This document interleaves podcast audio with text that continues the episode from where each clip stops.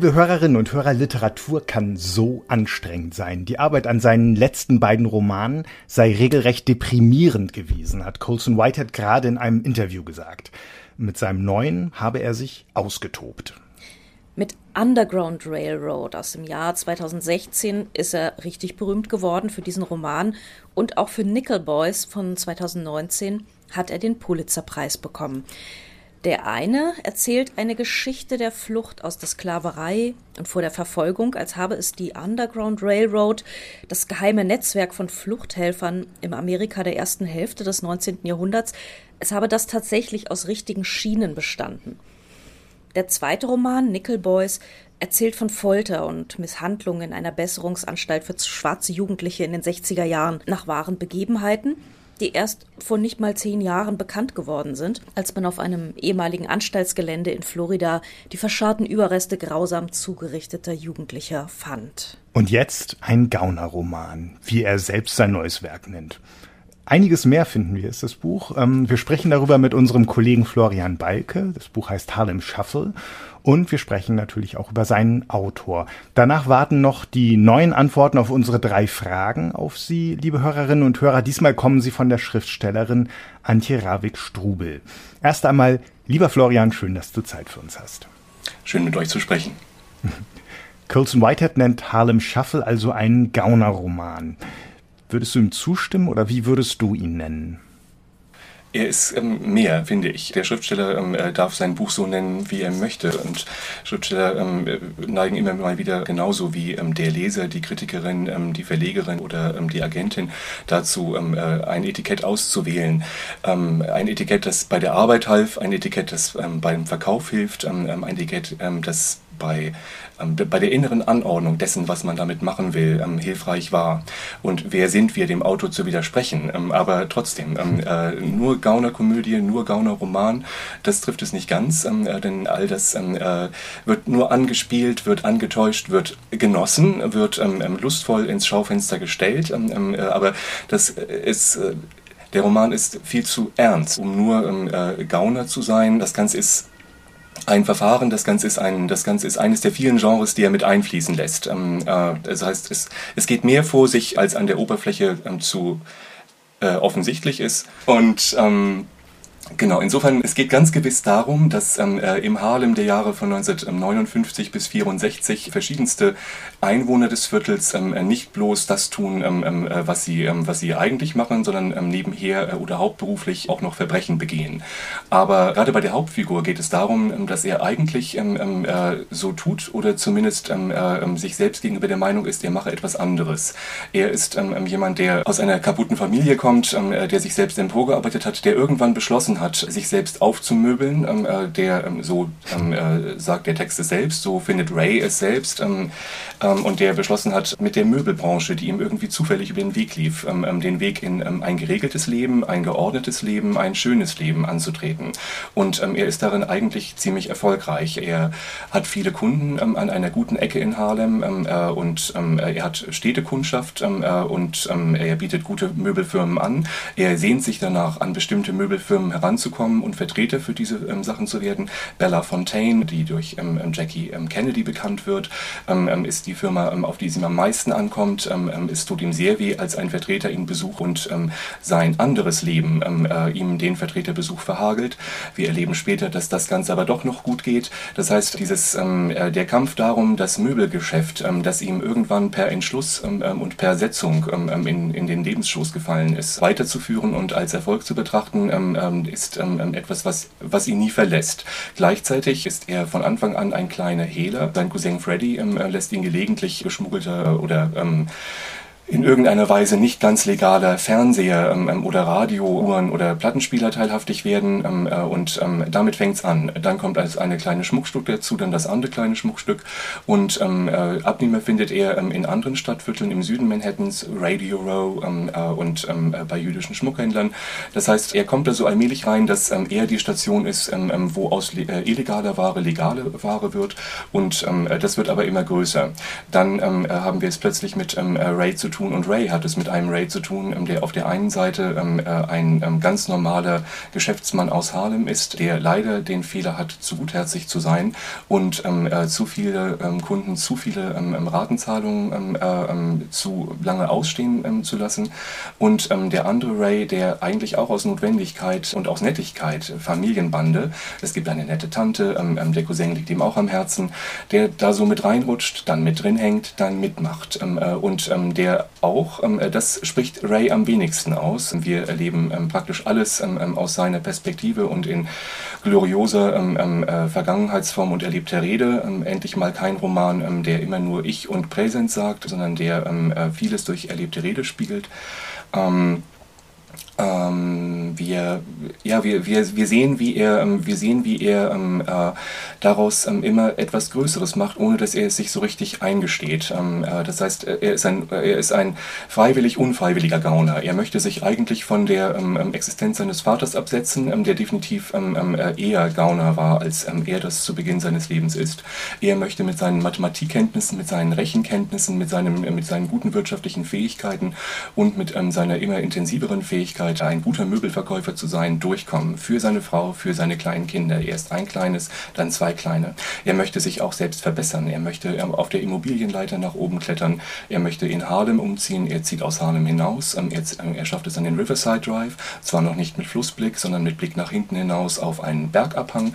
Aber es ist immerhin der Riverside Drive. Am Schluss, der für ihn halbwegs glimpflich ausgeht, erleben wir ihn dabei, äh, wo er dorthin zieht, wo er nie hin wollte, an die Strivers Row. Ähm, äh, das ist ein Abschnitt ähm, in Harlem, ähm, wo das schwarze Establishment wohnt. Seine Frau kommt von dort. sie ist äh, die Tochter eines Rechtsanwaltes und er ist eigentlich ein ganz anderes Milieu. Und äh, seine Tochter, seine, seine Frau hat nach unten geheiratet, so sehen es zumindest seine Schwiegereltern. Und ähm, äh, er ähm, ist ähm, ein Geschäftsmann, der noch nicht in dem Club ist, in dem sein Schwiegervater schon Mitglied ist. In diesem Club ähm, schwarzer Geschäftsleute wird ihm die Aufnahme verweigert. Später klappt sie dann doch. Ähm, und dass das später dann doch klappt, ähm, hat etwas damit zu tun, dass er ähm, legal und illegal immer erfolgreicher und immer wichtiger wird. Ähm, aber äh, wir sehen ihn am Schluss eben äh, äh, in, den, in den Sonnenuntergang reiten mit einem angestrebten Wohnsitz dort, wo das schwarze Establishment wohnt.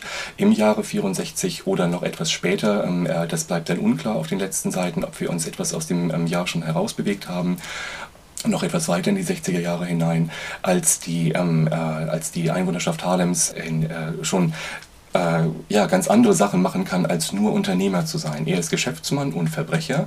Das heißt, er hat einen ganz bestimmten Blick auf die ähm, äh, Unruhen ähm, äh, vom Sommer 64, die ähm, auf Unruhen in den 40ern und 30ern folgten. Ähm, und ähm, äh, er als Geschäftsmann und Verbrecher sieht es wie seine kriminellen Kollegen und seine legalen Kollegen, anders als die ähm, eher jüngeren, ähm, eher studentischen, eher aktivistischen ähm, ähm Kämpfer ähm, äh, gegen ähm, äh, die Rassendiskriminierung, die auch in Harlem bitter zu spüren ist. Äh, Im Juli 64 wird ein schwarzer Schüler von einem weißen Polizisten in Zivil auf offener Straße erschossen.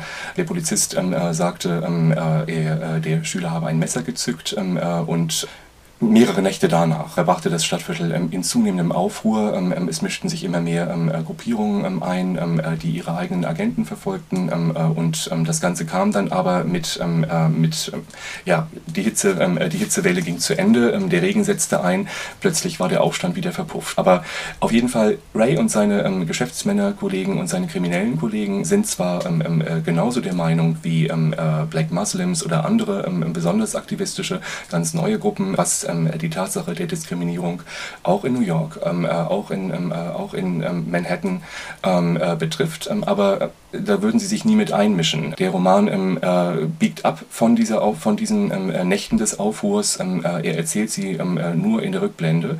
Als der Roman im dritten Teil von drei Teilen im Juli 64 einsetzt, sind diese Nächte des Aufruhrs gerade eben vorbeigegangen. Und ähm, äh, der Roman verschiebt das Ganze in einen anderen Akt der Gewalt. Und zwar in, eine, ähm, äh, in einen Akt ähm, schwarzer Gewalt ähm, ähm gegen Weiße. Race-Kampf gegen ähm, äh, eine Familie von ähm, Bauunternehmern und Immobilienspekulanten, mit denen er es plötzlich zu tun bekommen hat. Wieder mal über Freddy. Freddy hat sich mit dem, äh, mit dem drogensüchtigen schwulen Sohn dieser Dynastie aus der Park Avenue eingelassen. Das geht äh, über die Kräfte von Freddy und von Linus äh, und äh, der Sohn der Familie endet an einer Überdosis in einer miesen Absteige. Das heißt aber nicht, dass die Familie ähm, ähm, von den schwarzen Bekannten ähm, des Sohnes lassen würde, den sie irgendwann mal in die ähm, äh, Elektroschocktherapie gestellt hat, um ihn, äh, gesteckt hat, um ihn von seiner Homosexualität zu heilen. Dazu sagt eine der Charaktere ähm, äh, Weiße, die Weiße foltern. Das ist doch mal eine interessante Variante des Kampfes um, äh, um Gleichheit. Ähm, äh, aber nun, auf jeden Fall, ähm, Freddy zieht ihn damit hinein und plötzlich hat er es mit, ähm, ähm, äh, mit dieser Familie zu tun ähm, und mit den Verbrechern, die diese Familie sich hält, ähm, mit den Schergen, ähm, die sie aussendet, äh, um den Sohn äh, einzufangen, um die Geschäfte der Familie zu erledigen.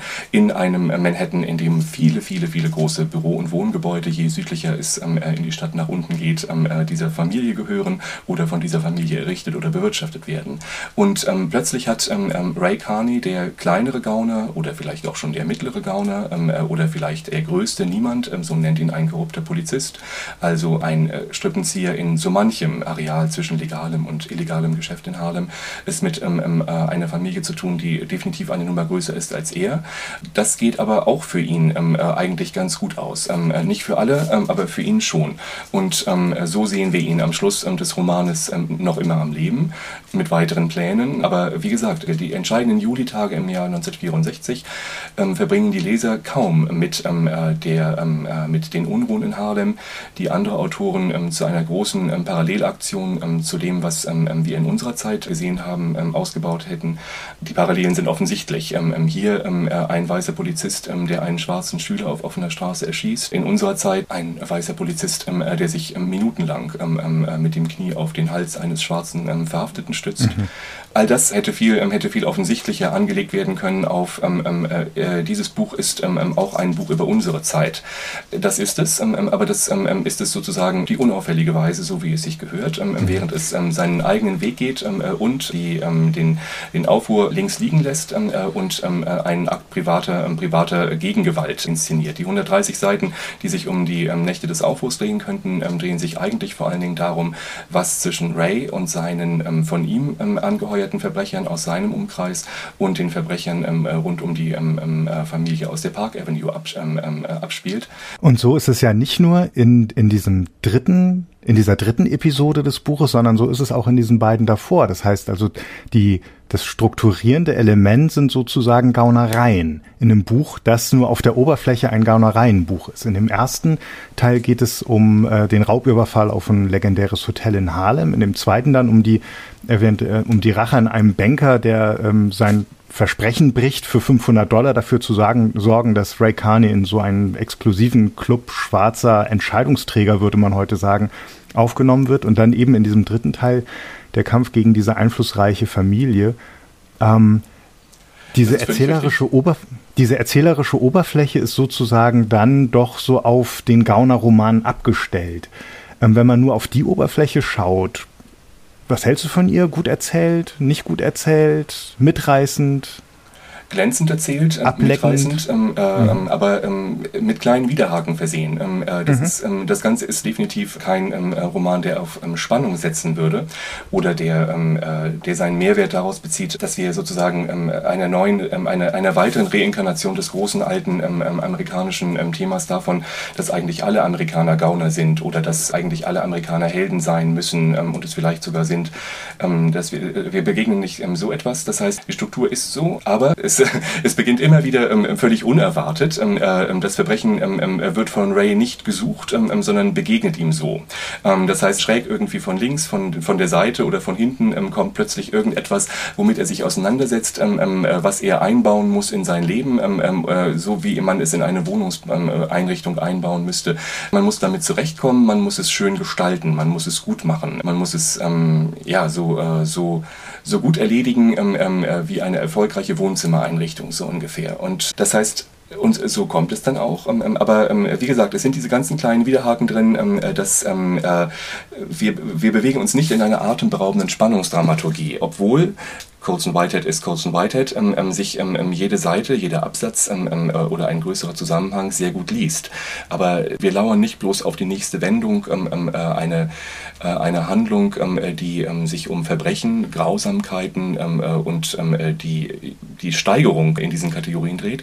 Man hat plötzlich Spaß daran, dass irgendjemand abschweift, dass es plötzlich doch wieder um die Familie geht, äh, dass es plötzlich um etwas ganz anderes geht oder dass sich jenseits der äh, gut wegerzählten ähm, äh, kleinen Episode ähm, plötzlich etwas in den Vordergrund schiebt, wo man merkt, das ist vor allen Dingen gut geschrieben. Wir haben plötzlich mitten ähm, äh, im Bericht über einen der mit Ray ähm, von Anfang bis Ende befreundeten Gauner, Pepper, ähm, ähm, haben wir ausgesprochen schöne Sätze in der Rückschau. Es ist dann nicht ganz klar, ob Ray an dieser Rückschau teilhat oder ob es Pepper ist oder ob die Erzählerstimme uns das mitteilt.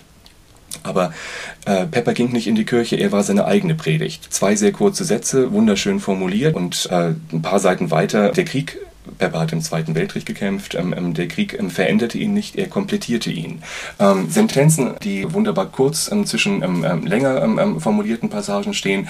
Colson Whitehead hat ein großes Rhythmusgefühl äh, und all diese Sachen, wie das Ganze geschrieben ist. Äh, die Form des Ganzen tritt immer mal wieder in den Vordergrund. das begegnet einem natürlich auch in anderen kanonischen Ausformungen amerikanischer Gaunermythen, die man ebenfalls wegen ihrer schönen formalen Erfindungen gut gefunden hat. Vom Paten in mehreren Teilen Teilen über Es war einmal in Amerika bis hin zu rezenteren ähm, Beispielen.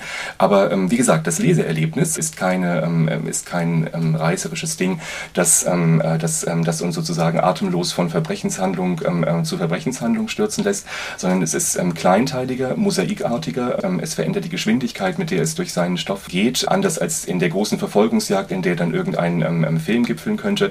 Und der dritte Teil hat etwas davon, dass das Tempo mächtig anzieht äh, und das Ganze immer mehr auf ein einen Showdown ähm, in einem Haus ähm, ähm, äh, zuläuft. Das ist sozusagen noch das, wo man am ehesten denkt, ja, das ist jetzt typische, typische Abfolge äh, von etwas, was mit Gaunerei, Verbrechen, Kriminalfall, äh, Grausamkeit und Gewalt zu tun hat. Aber ansonsten ist das Ganze plötzlich immer wieder etwas ganz anderes als das, was man noch eine Zeile vorher gedacht hat. Es ist definitiv ein, ein, ein Gauner-Roman von Colson Whitehead, der definitiv das Genre nur nutzt und sich ihm nicht anheimgibt. Ähm, äh, das heißt, wenn man etwas erzählt, sucht er sich die ähm, dem ähm, Stoff angemessene Form. Es geht um einen Mann, eine Familie, viele Menschen, äh, eine ganze Gesellschaftsschicht, eine Klasse, eine Rasse, die in Amerika sich versucht einzurichten, äh, die aber keinen wirklich bequemen, ganz sicheren Ort hat, in dem sie richtig unangreifbar zu Hause ist, wie im Haus mit dem weißen Gartenzaun. Es geht darum, dass man dann danach sucht, wie man das erzählen kann. Verunsicherung Doppelbödigkeit, ähm, ähm, Fassaden, das, was dahinter liegt. Ähm, äh, das heißt, ähm, äh, die prekäre Situation ähm, äh, ähm, des einen Mannes, Ray, äh, der sehen muss, wo er für seine junge Familie bleibt, die er zärtlich liebt, steht irgendwo beispielhaft, ähm, steht als Exemplum ähm, für äh, den Versuch vieler Menschen in den 50er und 60er Jahren ähm, äh, im äh, schwarzen New York zu Hause zu sein. Das klappt besser als zu anderen Zeiten oder an anderen Orten, aber es klappt eben dann leider eigentlich doch überhaupt nicht. Dafür braucht es jemanden, der, den, man, den man in einer Situation von größter Unübersichtlichkeit, Fluktuation, das kann so enden, es kann so enden zeigen kann. Das heißt, der Gauner-Topos bietet sich an, der Verbrechenstopos bietet sich an. Aber vor allen Dingen ähm, äh, ist eben Ray jemand, der ähm, äh, nicht eindeutig auf der Seite des ähm, Gaunertums steht, sondern ähm, der sich selbst als ähm, Mittelsmann sieht, ähm, der sich selbst als Vermittler zwischen äh, der kriminellen Welt und äh, der äh, nicht kriminellen Welt des Alltags normaler Menschen sieht, der ganz genau weiß, dass er dazwischen steht, der aber auch darauf beharren würde, nicht ganz zu Unrecht, dass er dazwischen steht. Und äh, wir haben es also mit, mit etwas weniger Kriminalität zu tun als bei all den anderen ähm, äh, mafiaartigen ähm, ähm, schwarzen und weißen Verbrechern, ähm, denen wir über den Weg laufen, ähm, die mit äh, größter, mit, ja, mit, mit größter Selbstverständlichkeit hauptberuflich dem Verbrechen nachgehen. Aber wie gesagt, vor allen Dingen äh, die, die Form muss gefunden werden, um das Ganze zu erzählen. Das, er bedient sich bei all diesen Formen und bei all dem, was so bereitsteht, wenn man die Sopranos gelesen hat, äh, gesehen hat äh, oder wenn man es war einmal in Amerika gesehen hat. Wir, wir erleben den Konflikt Konflikt von Alltag und ähm, geheimer Verbrechenswelt. Ähm, ähm wir erleben das, äh, wir erleben die Ehefrau, die davon nichts weiß. Wir erleben das Geheimhalten und ähm, das ähm, allmählich immer radikaler werden. Ähm, äh, wir erleben das Ausprobieren, den Self-Made Man auch im Verbrechen. Wir erleben das äh, dass das Ganze ähm, durchaus Spaß machen kann, und zwar sowohl denen, die es erleben, als auch denen, die davon lesen. Und auch damit spielt Whitehead ganz bewusst, ähm, äh, dass, ähm, dass wir Freude daran haben, ähm, dass hier jemand nicht bloß erleidet, äh, erduldet, Opfer ist, Gegenstand weißen Handels äh, ganz oben im Norden ist oder auch Gegenstand schwarzen Handelns. Er ist nicht nur Subjekt schwarzen Handelns, er ist auch Subjekt von ich bin mein eigener Staat, ich bin mein eigener amerikanischer Bürger, der gelegentlich die Sachen so regelt, wie er es regeln will. Das heißt, wir äh, erleben die Übernahme von ähm, äh, Topoi, ähm, die ähm, äh, bloß für das weiße Amerika gelten, für das italienische, oft genug von der angelsächsischen Gesellschaft ähm, ähm, rassistisch ebenfalls beiseite geschobene ähm, äh, weiße Amerika der Mafia-Welt. Aber wir erleben plötzlich schwarze Verbrecher. Auch das ist sozusagen eine interessante kleine Verschiebung, die der Roman offenbar vorzunehmen wünscht. aber wie gesagt, es, geht, äh, es ist immer sozusagen das, das Nutzen von Mechanismen oder von Verfahren der Gaunerliteratur oder des ähm, ähm, äh, Romans über ein Verbrechen mit, mit leichten Verschiebungen, mit leichten Ergänzungen, ähm, mit ähm, ähm, Sachen, die uns immer wieder bewusst machen. Hier schreibt jemand, ähm, der äh, nicht bloß, dem es nicht bloß auf die Handlung ankommt, sondern dem es erstens darauf ankommt, wie der Satz formuliert ist, welche Wörter benutzt werden und äh, in welchem Zusammenhang dieser Roman geschrieben worden ist und in welchem Zusammenhang wir ihn lesen. Er ist kein Roman unserer Gegenwart. Es geht nicht um irgendwelche zeitlosen Verbrechen, wie so viele Krimis es sich erlauben. Das könnte irgendwie trotz regionaler Verankerung von Schweden ähm, ähm, bis zur englischen Provinz ähm, ähm, ja eigentlich auch immer ähm, und überall spielen.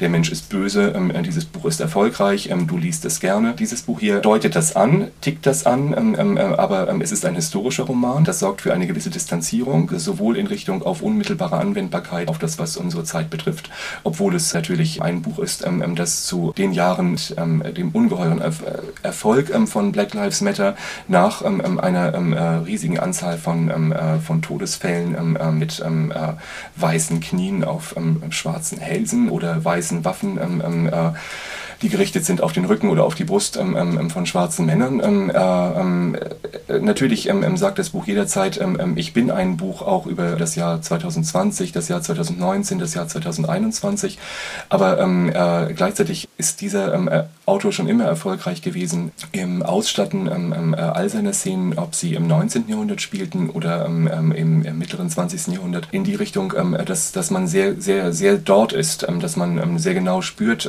mit ganz ganz ökonomisch erzählten Details, die ähm, ähm, ganz wenige reichen aus, um, ähm, äh, das, äh, um sich die äh, Welt, ähm, äh, ähm, äh, in der die Figuren, von denen wir lesen, bewegen, vorstellen zu lassen. Das klappt auch hier wieder glänzend, das kann er super. Äh, und, aber darüber hinaus ist das Ganze eben auch ein Distanzierungsmerkmal. Das heißt, niemals ist dieser Roman etwas affirmativ oder problemlos identifikatorisches in irgendeiner Weise.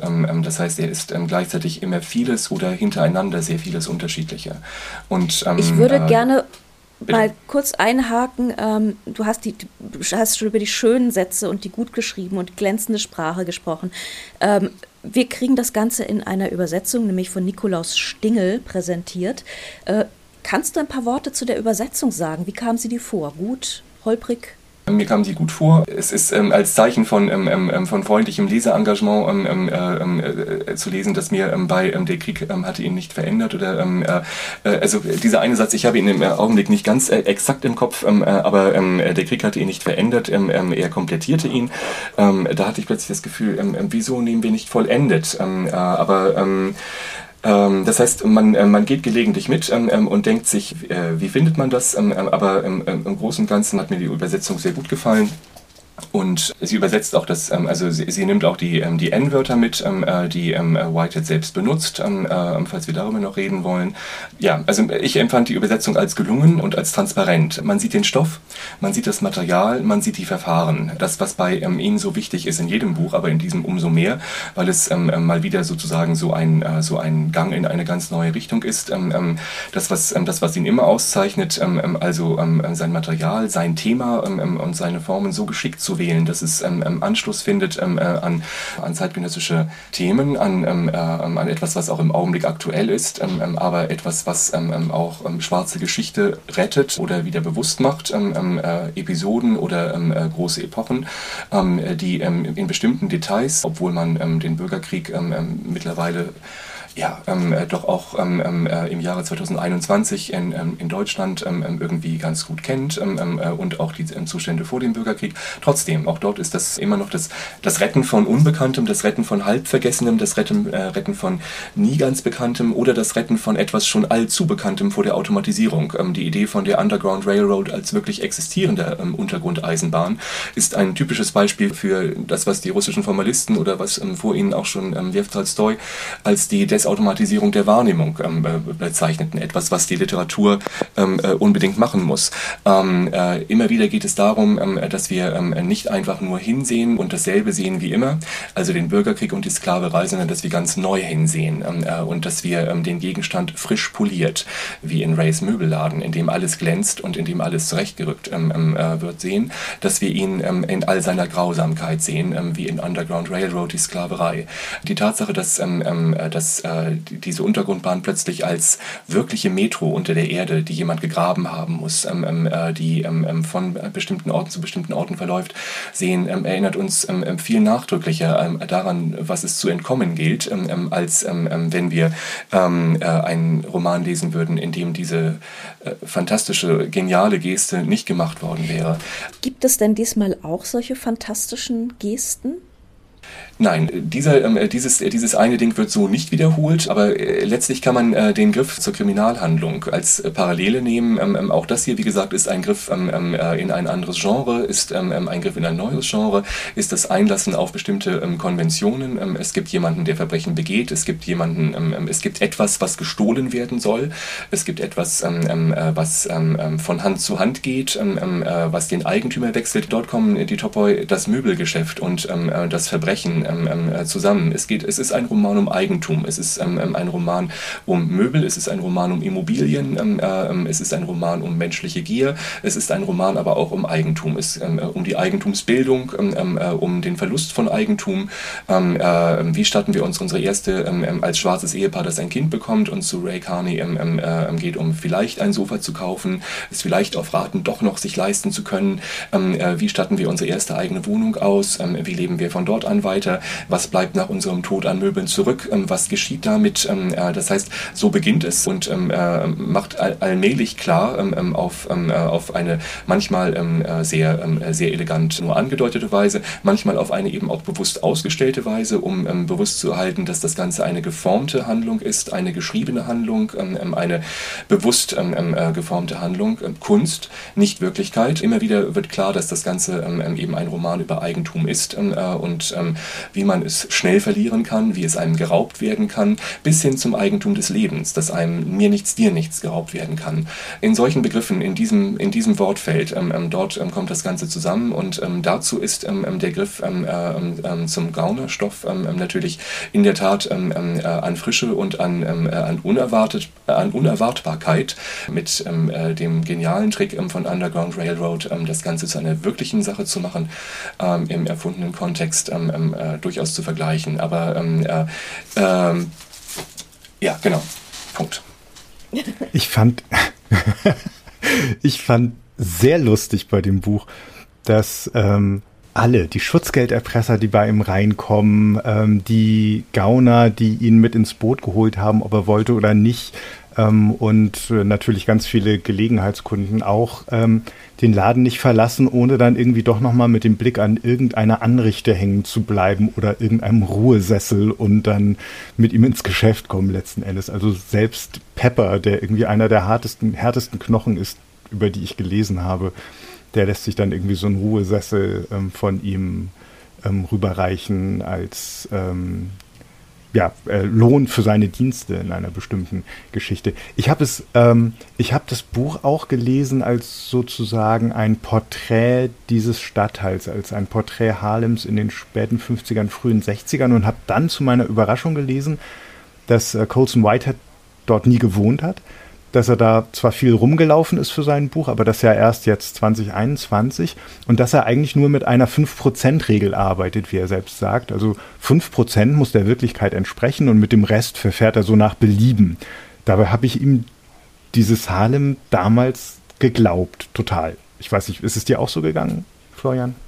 Ja, absolut ist es. Ähm, äh, es ist auch dort, ähm, ähm äh, es ist auch dort, ähm, man, man, äh, man liest, weil ähm, seine Bücher so viele Bücher gleichzeitig sind ähm, äh, und sich nie nur auf ein bestimmtes Kunststück verlassen, äh, sondern viele Kunststücke äh, innerhalb ihrer 300 oder 400 Seiten aufführen können. Es, und er, er, wiederholt sich ja eben auch nie, sondern er möchte uns jedes, jedes Mal etwas Neues präsentieren. weil seine Bücher so sind, amüsiert man sich, lacht, grinst, lächelt über solche Szenen. der Polizist geht raus, mit etwas. Ähm, ähm, Pepper ähm, bekommt seinen Ruhesessel.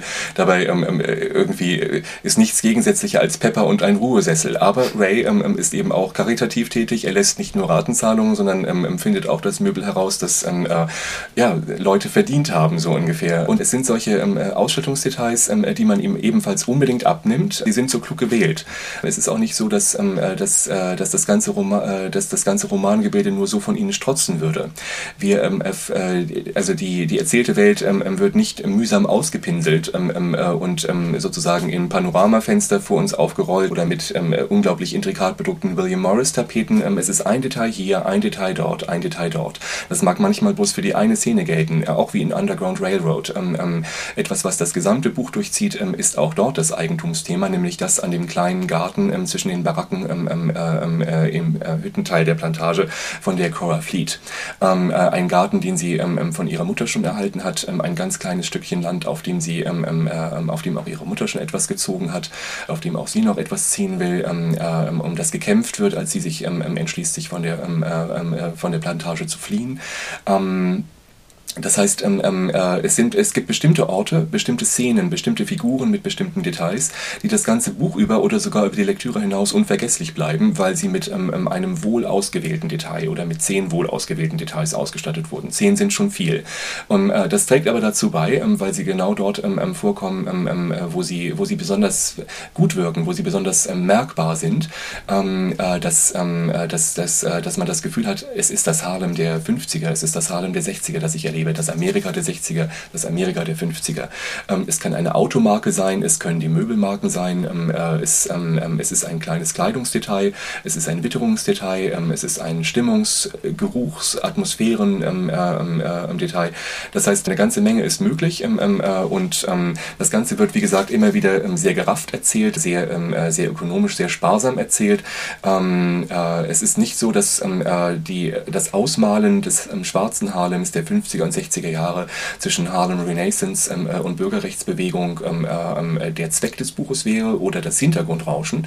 Ähm, aber wie gesagt, auch das schafft es. Man hat das Gefühl, man liest einen Roman auch über diese Zeit, über eine bestimmte Menschengruppe äh, und das stimmt schon so. denn äh, es stimmt vielleicht gerade darum, weil man innerhalb von dem Harlem, um das es geht, diesem Harlem zwischen Bürgerrechtsbewegung und der Harlem Renaissance als das weiße Amerika ähm, Kenntnis nahm, ähm, ähm, vorbeischaute, dann auch wieder abhaute ähm, ähm, und doch links liegen ließ in unglaublich unterschiedliche Personen aufgespaltet ist. Ähm, ähm, äh, wir erleben, dass ähm, Harlem nicht ähm, ähm, ähm, äh, irgendwie eine größere Ansammlung von Leuten ist, die immer das Gleiche empfinden, fühlen, erleben und tun, sondern wir erleben eine große Menschenmenge von völlig widerstreitenden Interessen, Männer und Frauen, Kinder und Alte, Großeltern, Enkelkinder, äh, hier eine wirtschaftliche Handlung, ähm, ähm, dort der Versuch ähm, von einem bisschen Alltagsglück. Es wird gekocht, es wird etwas gelesen, es wird etwas gekauft, es wird etwas verkauft. aber all diese Leute haben völlig unterschiedliche Ansichten äh, und äh, sind in keiner Weise über einen Kamm zu scheren. Äh, und auch das schafft er dadurch, dass also, es kommen unglaublich viele Leute vor. aber das würde man anderen Romanen auch eher anmerken oder es wäre das Erste, was man über sie sagen würde. Mensch, was für ein großer Cast. das fällt einem irgendwann hier hier zwischendurch auf ähm, äh, und ähm, ist aber auch von ihm so nebenbei erledigt. Das heißt, ähm, unglaublich viel wird äh, an, äh, durch kleine Stellen untergebracht. Äh, unter anderem eben auch ein, ein großes Menschenbild, ein Wimmelbild, äh, das sich eben auch auf ganz Manhattan ausweitet, in andere Bundesstaaten ausgreift, im Zweiten Weltkrieg auch auf die ganze Welt ausgreift, aber immer bloß für eine halbe Seite, für zwei Sätzchen oder so etwas. und insofern genial an Whitehead ist eben, dass er all diese verschiedenen Romane, die er gleichzeitig schreibt, in einem Roman zusammenfasst und sie sich nie verdrängen, sondern alle miteinander spielen. und das, ja, also so wirft die eine Stelle sich mit der anderen Stelle freundlich den Ball zu und äh, dem Leser zur Freude, ähm, der Leserin zu Vergnügen. Ähm, äh, aber ähm, es ist eigentlich ähm, ähm, äh, nie immer nur eine Sache, sondern ähm, äh, es ist immer mindestens zehn Sachen gleichzeitig von diesen vielen, vielen Themen und Personen und Dingen und äh, was da alles angetippt wurde. Ähm, was hast du denn so mitgenommen als das, was dir am nächsten gegangen ist, was dich am meisten beschäftigt hat, ähm, was dir irgendwie von diesem Buch bleibt? Auch das sind mehrere Sachen. Ähm, äh, zum einen der Eindruck, ja. äh, ähm, zum einen äh, der Eindruck, was habe ich ähm, ähm, eben für ein unglaublich gut geschriebenes Buch gelesen? Das geht einem wirklich nicht bei jedem Buch so, dass man liest. Zum anderen ähm, Ray, äh, die Hauptfigur als Gestalt. Es gibt ähm, ähm Hauptfiguren, die mehr Platz im äh, Buch einnehmen, die das, äh, die alles weiter, äh, die, die alles an die Seite drängen. Ähm, er bleibt ein Mosaikstein unter vielen, bleibt ein Strang unter vielen, auch wenn er alles zusammenhält und das, die Erzählerstimme trotzdem immer wieder sich erlaubt, überall hinzugehen, von seinem Bewusstsein aus, von seiner Wahrnehmung Wahrnehmung aus, von seiner Wiedergabe aus. Ähm, äh, aber äh, er äh, als Figur des Dazwischen, dass dieser sehr, sehr vieldeutige Roman mit seinen mehrdeutigen Stellen, mit seinen ambivalenten Stellen, ähm, äh, mit seinen ambivalenten Passagen eine solche Hauptfigur hat, ist ähm, ähm vermutlich zwingend oder passend. Ähm, ähm, aber trotzdem, oder gerade weil er jemand ist, der dazwischen steht, zwischen diesem und jenem äh, und dann noch zwischen dem und dem, zwischen Mordtat und ja, ich komme nach Hause und und ähm, äh, spiele mit meinen Kindern und ähm, ähm, empfange meine Schwiegereltern, mit denen ich mich noch immer nicht verstehe, aber auch zwischen ähm, äh, klein anfangen und ähm, ganz woanders enden. Diese sehr vielschichtige Figur ähm, mir ähm, sehr gut gefallen, ähm, äh, aber insgesamt ähm, äh, ja das Ganze als Mosaik, das Ganze als ähm, ähm als Roman, der ähm, ähm, der einen als äh, als Leser niemals langweilt, ähm, ähm, niemals loslässt, ähm, ähm immer überrascht, ähm, äh, der ähm, äh, nicht ähm, äh, der der auf der einen Seite etwas ganz anderes macht als auf der nächsten. Ähm, äh, das heißt ungeheuer abwechslungsreich ähm, äh, und zwar nicht ähm, im Sinne ähm, von ähm, von Harry Potter oder Game of Thrones, sondern ähm, einfach ähm, durch das, wie er gemacht ist, wie er erzählt ist. Ähm, das heißt ähm, äh, große Romankunst. Äh, die uns zeigt, ähm, ähm, äh, wie, wie beweglich man sein muss als ähm, ähm Autorin oder als Autor, ähm, äh, wie beweglich man sein kann, um, ja, um auf, dem, auf dem Niveau zu landen, wo er mit diesem Roman den letzten beiden gelandet ist ähm, sich nie zu wiederholen ähm, ähm, oder nur bewusst zu wiederholen. Ähm, äh, immer äh, Motive wiederholen sich bei ihm ähm, sehr, sehr gerne. Ähm, sie kommen 400 Seiten später wieder, sie kommen zwischendurch auch mal wieder in leicht verschobener Form. Das heißt, das Ganze ist unglaublich sorgfältig gewebt, gehört zusammen, es verweist aufeinander. es ist eine, in, in genialer Prosa ist es eine geradezu dichterische Fähigkeit zur Verteilung der Bestandteile des Textes zueinander in Relation, sodass man mit wenigsten mit wenigen Worten das, ähm, das meiste aussagen kann. Ja, das ist das, was, ähm, was mich am Buch am meisten beeindruckt hat ähm, und was, was äh, der deutlichste Eindruck ist, äh, äh, die, die geniale Art, die geniale Machart, das, das, wirklich, das wirklich gut geschriebene Buch, beispielhaft für, für wünschenswert wäre, dass es beispielhaft wäre für sehr viele andere Romane, die einem so als Leser oder als Kritiker über den Weg laufen. Harlem Shuffle von Colson Whitehead ist gerade bei Hansa erschienen, wurde übersetzt von Nikolaus Stingel, hat 384 Seiten und kostet 25 Euro. Und wir sagen vielen Dank für deine Einschätzungen und Ausführungen, lieber Florian. Ich danke euch. Dankeschön. Unsere drei Fragen zum Schreiben und Lesen haben wir diesmal der Schriftstellerin Antje Ravik-Strubel gestellt. Gerade ist sie mit ihrem jüngsten Roman Blaue Frau, der gerade erst bei S. Fischer erschienen ist, für den Deutschen Buchpreis nominiert.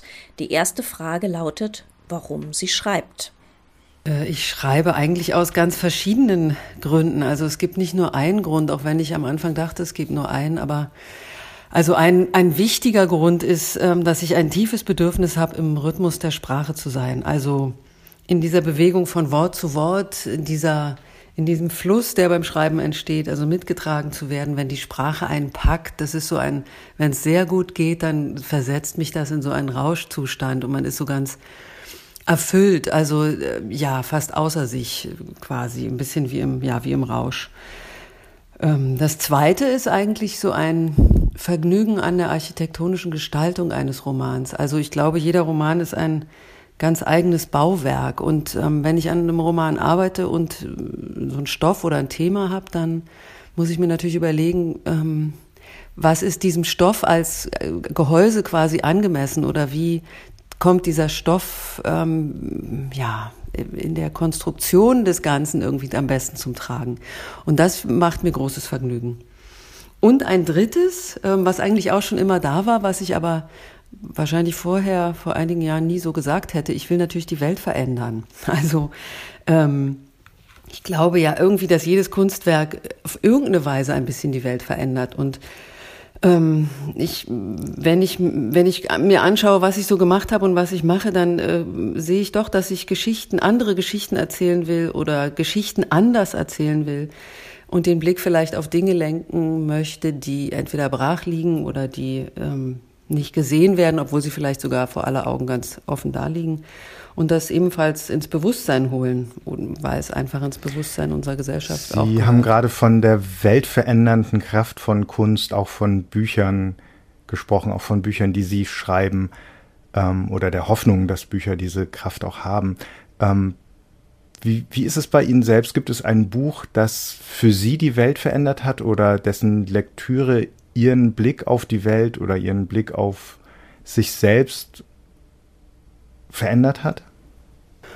Oh je, nach einem einzigen Buch jetzt zu fahnden.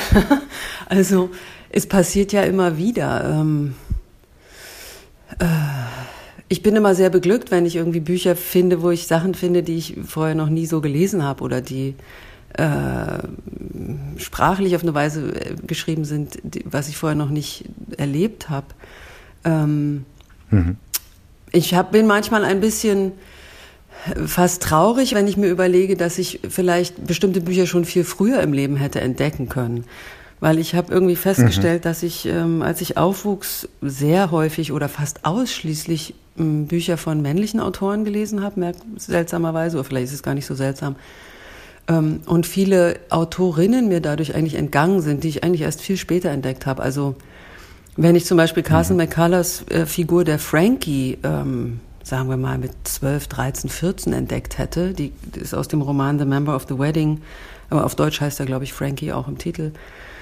Ähm, dann hätte ich beispielsweise ein Buch wie Effi Bries von Fontane mit größerem Vergnügen gelesen, als ich es in der Schule dann tatsächlich gelesen habe, weil, da, weil es da eine Parallele zwischen diesen beiden Hauptfiguren gibt. Also Frankie ist ein sehr androgynes, junges mhm. Mädchen und wenn man sich Fontanes Effi Bries darauf, äh, daraufhin dann anschaut, dann sieht man, dass er eigentlich es eigentlich eine frühe Tomboy-Gestalt in der deutschen Literatur ist. Also mhm, mhm. ähm, ja, weil so, das fällt mir gerade ein, bei solchen Sachen ähm, ja, hätte ich manches gerne schon früher entdeckt und hätte dann vielleicht schon früher bestimmte Ideen gehabt oder äh, Vorbilder gehabt mhm. oder äh, dergleichen. Ähm, in letzter Zeit hat mich sehr Virginia Woolf beeindruckt, muss ich sagen, die ich auch viel zu spät angefangen habe zu lesen. Also ähm, ja, ihre Essays und äh, gerade habe ich ähm, zum Leuchtturm gelesen und bin völlig platt. Also das mhm. sind einfach so Sachen, die mhm. so einschlagen und dann ist man sehr, bin ich sehr begeistert, ja. Ja, bei dieser, ähm, bei diesem Wunsch, mit diesem Wunsch, ähm, ein Buch früher gelesen zu haben, verbindet man ja manchmal diese Fantasie, man könnte einem jüngeren Ich ein Buch empfehlen. Ähm, ja. Gibt es sowas, was Sie Ihrem jüngeren Ich empfehlen wollten? Außer Frankie? Ja, unbedingt. Also Carson McCullers natürlich mhm. sowieso. Ähm, und dann, tja, na, so ein Buch wie Middlemarch zum Beispiel von George Eliot. Äh, wäre auch eine gute wäre auch eine gute Alternative gewesen zu diesen ganzen äh, französischen realistischen Romanen, durch die ich mich als also auch als ich jünger war irgendwie manchmal gequält, manchmal begeistert durchgelesen habe, also was weiß ich, Balzac oder Hugo, mhm. dann wäre George äh, Eliot äh, auch mal eine interessante, andere Sichtweise oder eine andere, eine andere ja, nochmal eine andere Herangehensweise gewesen. Also Middlemarch auf jeden Fall, die habe ich auch viel zu spät erst. George Eliot habe ich auch viel zu spät entdeckt.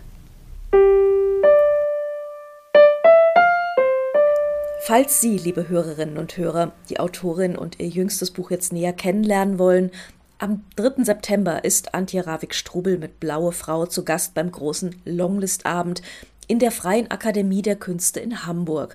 Und am 4. September liest sie im Rahmen der deutsch-israelischen Kulturtage im Literaturhaus Berlin aus ihrem Roman. Und am 13. September ist sie auch im Literaturhaus Frankfurt zu Gast. Tags darauf in der Buchhandlung Geistesblüten in Berlin und später wieder im September in Dresden und in Hannover.